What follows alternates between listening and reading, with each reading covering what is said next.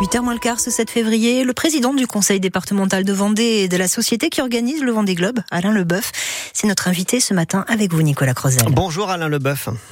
Bonjour. Merci d'être avec nous en direct ce matin. Le Vendée Globe encore plus vert, encore plus soucieux de l'environnement, c'est ce que vous avez annoncé hier à l'UNESCO à Paris avec 10 engagements. Tout le monde est concerné, les bateaux, les trajectoires en mer, la préservation des océans, on va y revenir, mais d'abord le public aussi. Comment faire pour que cet événement qui attire euh, des dizaines de milliers, voire plus de visiteurs en novembre au sable soit moins polluant? Oui, effectivement, on va essayer de responsabiliser euh, tout le monde et euh, par rapport à tous ceux qui vont avoir l'immense chance de rejoindre les Sables d'Olonne, eh bien on leur conseille de prendre plutôt euh, tout ce qui peut être déplacement décarboné. Je pense en particulier au train. On a mmh. l'immense chance au Sable d'Olonne d'avoir un train qui arrive au pied du village du Vendée Globe et donc avec le Conseil régional et la SNCF, on fera des prix très très attractifs. vous allez renforcer l'offre aussi au-delà des prix.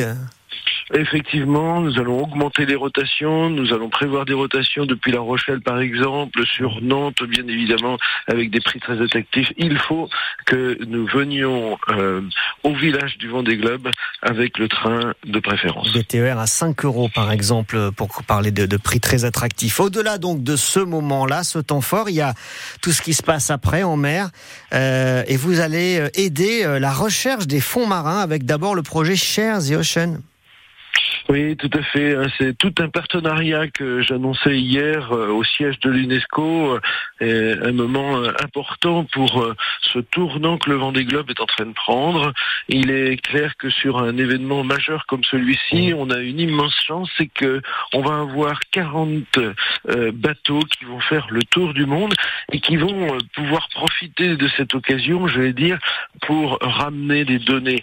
C'est-à-dire qu'on va mettre des machines sur les bateaux pour aider la recherche scientifique tout à fait. Nous allons euh, pouvoir mettre des capteurs sur ces mmh. bateaux qui vont partir en particulier vers les mers du Sud où euh, seuls ces bateaux-là peuvent euh, s'y rendre et toutes ces données eh bien, vont être travaillées par un certain nombre de, chercheurs et en étroite collaboration avec l'UNESCO en particulier. Il y, a, aussi une volonté de minimiser les risques de, collision entre, entre ces bateaux, les IMOCA et, la, mégafaune marine. Vous allez regarder un peu les trajectoires possibles, même si évidemment, on le sait, le, le vent des globes, il n'y a pas d'assistance, il n'y a pas de GPS, enfin, il y a peu d'aide quand même. Non, tout à fait. Mais là, du coup, euh, ce sera à nous, organisateurs de la course, avec euh, notre directeur de course, lorsque euh, sur les photos satellitaires, nous aurons mmh. pu remarquer, à partir aussi des travaux qui sont réalisés justement par ces chercheurs avec lesquels nous nous associons, eh bien, nous pourrons définir des zones d'exclusivité en quelque mmh. sorte. On dira à nos marins, non, vous n'allez pas dans cette zone-là. Vous n'avez pas le droit d'y aller. D'accord. Vous n'avez pas le droit d'y aller, comme on le fait pour les zones du, du Grand Sud où il y a des risques d'iceberg, et eh bien là, on dira, vous n'allez pas dans cette zone-là parce que c'est une zone de reproduction des mammifères marins, par exemple, ou une zone où euh, ils ont l'habitude d'aller s'alimenter. Parmi les, les, espèces que, que l'on peut croiser quand on fait le vent des globes et qui sont menacées, il y a le requin-baleine, plus grand poisson au monde en voie d'extinction.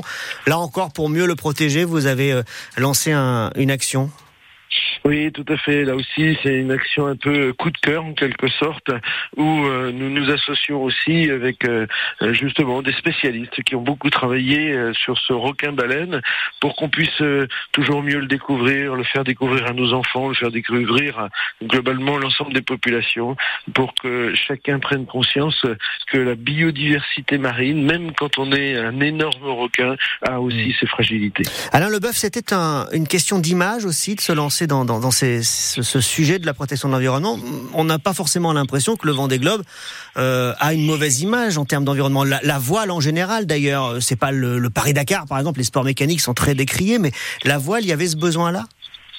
Non, c'est surtout une, une raison de, de, conviction. Vous savez euh, quels sont mes engagements depuis euh, de très nombreuses années euh, sur euh, le domaine environnemental et il est mon de, il est de mon devoir, j'allais dire, de donner cette dimension-là mhm. avec la chance que nous avons d'avoir encore une fois 40 skippers qui vont s'élancer. Il faut que au-delà de cette merveilleuse course, de, ce, de cette course d'aventurier de cette course sportive où on mêle hommes, femmes, euh, personnes aussi en situation de handicap, euh, très jeunes jusqu'à euh, des seniors, on mêle tout dans cette course. Eh bien, je veux qu'on aille encore plus loin et que ces, ces gens qui se donnent énormément pour partir seuls sur le sur leur bateau, affronter ces mers, eh bien, en plus, aient cette image d'une solidarité en quelque sorte avec le monde scientifique et tout simplement avec l'humanité. On parlera, on parlera euh, malheureusement parce que le temps nous presse, mais on parlera Alain Leboeuf de, de, de tout ce qui va se passer. Ce sera le dixième départ euh, en novembre. Euh, le plateau sportif aussi, hein, puisqu'il y avait 44 skippers hier, mais il y aura que 40 places, donc il va bien falloir faire une sélection. On parlera de tout ça. On vous rappellera évidemment dans les prochaines semaines quand tout ça va s'affiner. Merci beaucoup en tout cas d'avoir répondu en direct ce matin à France Bleu Océan. Alain Leboeuf, président du département de Vendée et de la société organisatrice du Vendée Globe. Bonne journée à vous. Merci également à vous.